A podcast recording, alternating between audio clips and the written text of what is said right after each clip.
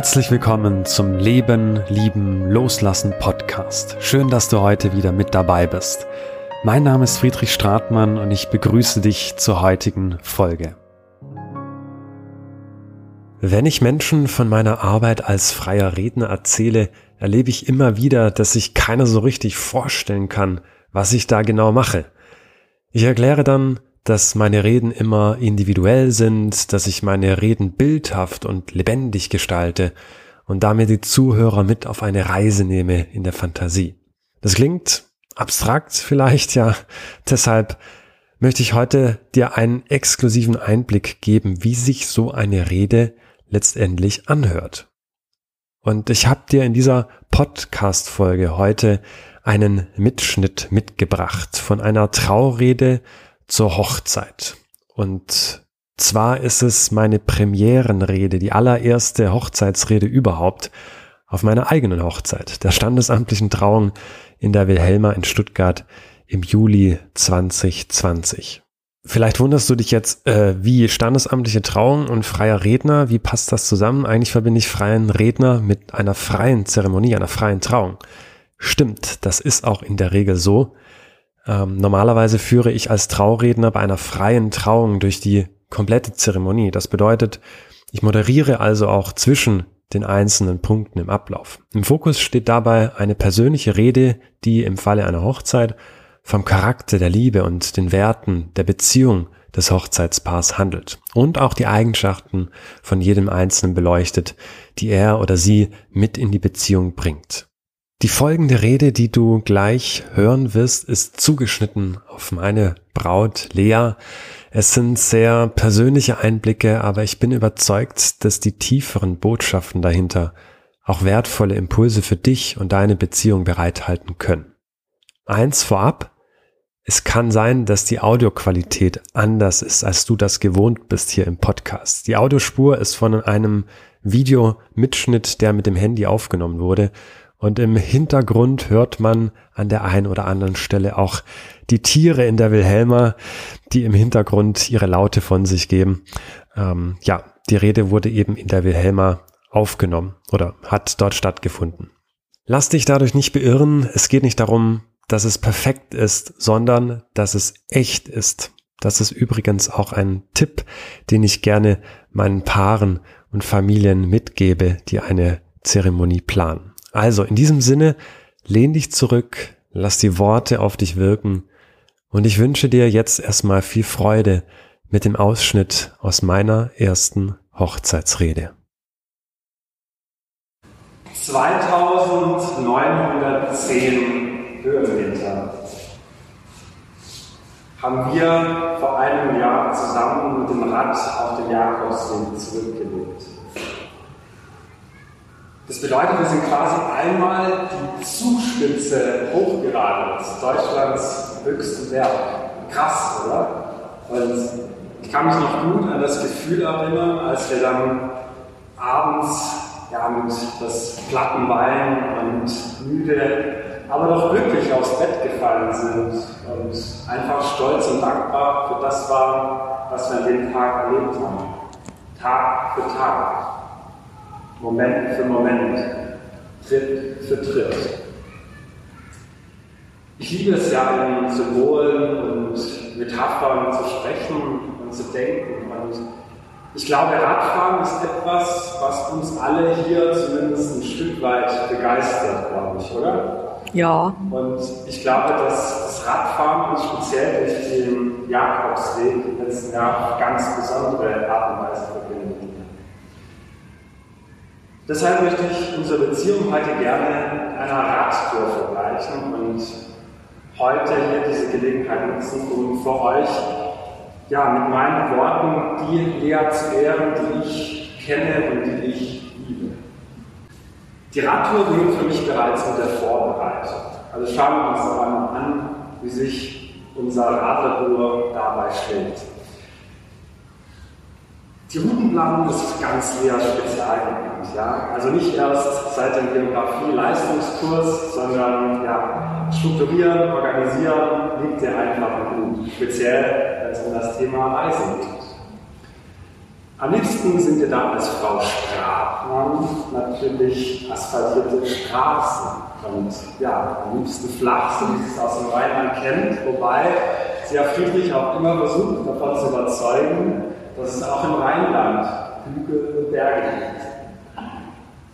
Klamotten für jede Witterung sind natürlich auch im Gepäck eingepackt, fein sortiert, thematisch, farblich in den Satteltaschen und für den Fall, dass es doch mal etwas luftiger wird, noch ein Schal in den Hals.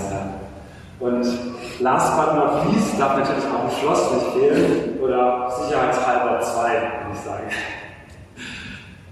Wie sieht das bei Friedrich aus? Friedrich, zu Friedrich darf es auch gerne mal cross country sein. Er ist aus dem Schwabenland auch gewohnt, die hügeligeren Landschaften zu erklimmen.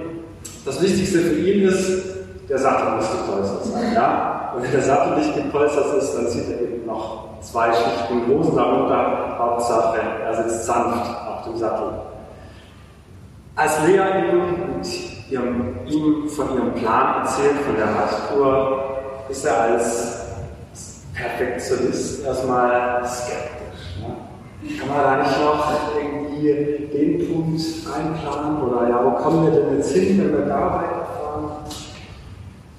Aber ja, was er von Lea gelernt hat, ist, es geht nicht darum, perfekt zu sein, sondern es geht einfach darum, du selbst zu sein. Lieber unperfekt glücklich als perfekt unglücklich. Und wenn, Lea, wenn er Lea ansieht und sie ihm erzählt, wie begeistert sie von der Route ist und was alles vorhat, dann weiß er, sie weiß meistens schon viel früher, wohin die Reise seines Herzens wirklich geht. Da geht es nämlich los aufs Rad. Wir lassen die Vorbereitungen und den Perfektionismus hinter uns und steigen gemeinsam auf den Sattel. Im Folgenden möchte ich euch drei Merkmale oder unser Radlerbuhr anhand von drei Merkmalen beschreiben, was die beiden auszeichnen. Ich habe, als ich die Rede geschrieben habe, gemerkt, ja, es gibt so viele Facetten und Punkte, die ich jetzt aufzählen könnte, aber ich möchte mich heute auf drei beschränken und vielleicht nächste Woche zu deinem Geburtstag mehr hinzufügen. Also, es geht los. Die Radtour beginnt an einem sommerlichen Frühmorgen bei strahlendem Sonnenschein. Und als erstes fällt uns bei den Radfahren auf ihre offene und aktive Kommunikation. Ich weiß nicht, ihr kennt sie vielleicht auch. Es gibt Radfahrer, die können stundenlang einfach nur nebeneinander herfahren, ohne sich ein einziges Wort zu sagen. Radeln einfach so nebeneinander her, als würde der andere gar nicht existieren oder den anderen gar nicht wahrnehmen. Nicht so bei unserem Paar. Hier wird sich zugelacht, mal Späßchen gemacht, aufeinander Rücksicht genommen, wenn es mal an der Stelle eng wird oder Gegenver Gegenverkehr kommt, aufeinander geachtet. Dass die Kommunikation zwischen den beiden Partnern so offen ist und lebendig ist, liegt zum großen Teil auch an Lea und ihrer rheinländischen Frohnatur, mit der sie Friedrich auch immer wieder mal aus der Reserve lockt und dem stoischen Schwaben den Weg weist, wenn er sich auch mal im Tunnel wieder verfährt.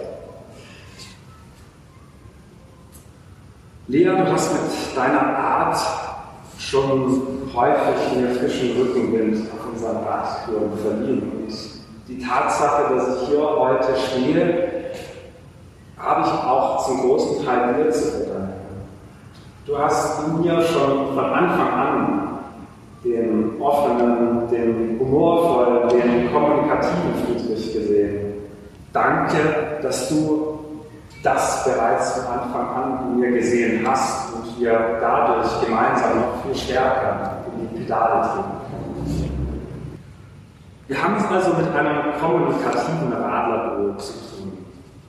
Die beiden haben schon einige Kilometer auf der Straße bei wechselnden Winden zurückgelegt und biegen jetzt ab auf dem Radweg entlang des türkis-grün glänzenden Neckars vorbei an den saftig grünen Weinbergen. Dabei fällt uns direkt das zweite Merkmal auf, das uns unser Radler-Duo auszeichnet. Nämlich, dass sie sich sehr bewusst fortbewegen. Wow, guck mal, alles so schön grün hier, sagt Lea plötzlich. Noch heute, ja, es ist ein Satz, der viel unter dem Radlerhelm noch in Erinnerung ist, als wäre es erst gestern gewesen, als sie die ersten Radtouren gemeinsam an der englischen Sunshine Coast gemacht Noch heute ist es etwas, das er an seiner Lieblingsreisegefährtin bewundert und was sich auch immer mehr in seinem Leben integriert. Die Liebe zum Leben im Moment, die Liebe zum Reisen in der Natur und die kindliche Freude an den alltäglichen Dingen des Lebens. Ich glaube, es liegt vor allem an einem. Das, ja, ich glaube, wir beide könnten noch 50 Jahre lang entlang des Neckars fahren und würden immer noch schöne neue Dinge entlang des Weges entdecken. Und egal, wo wir zusammen bisher waren, wir haben uns immer wohlgefühlt.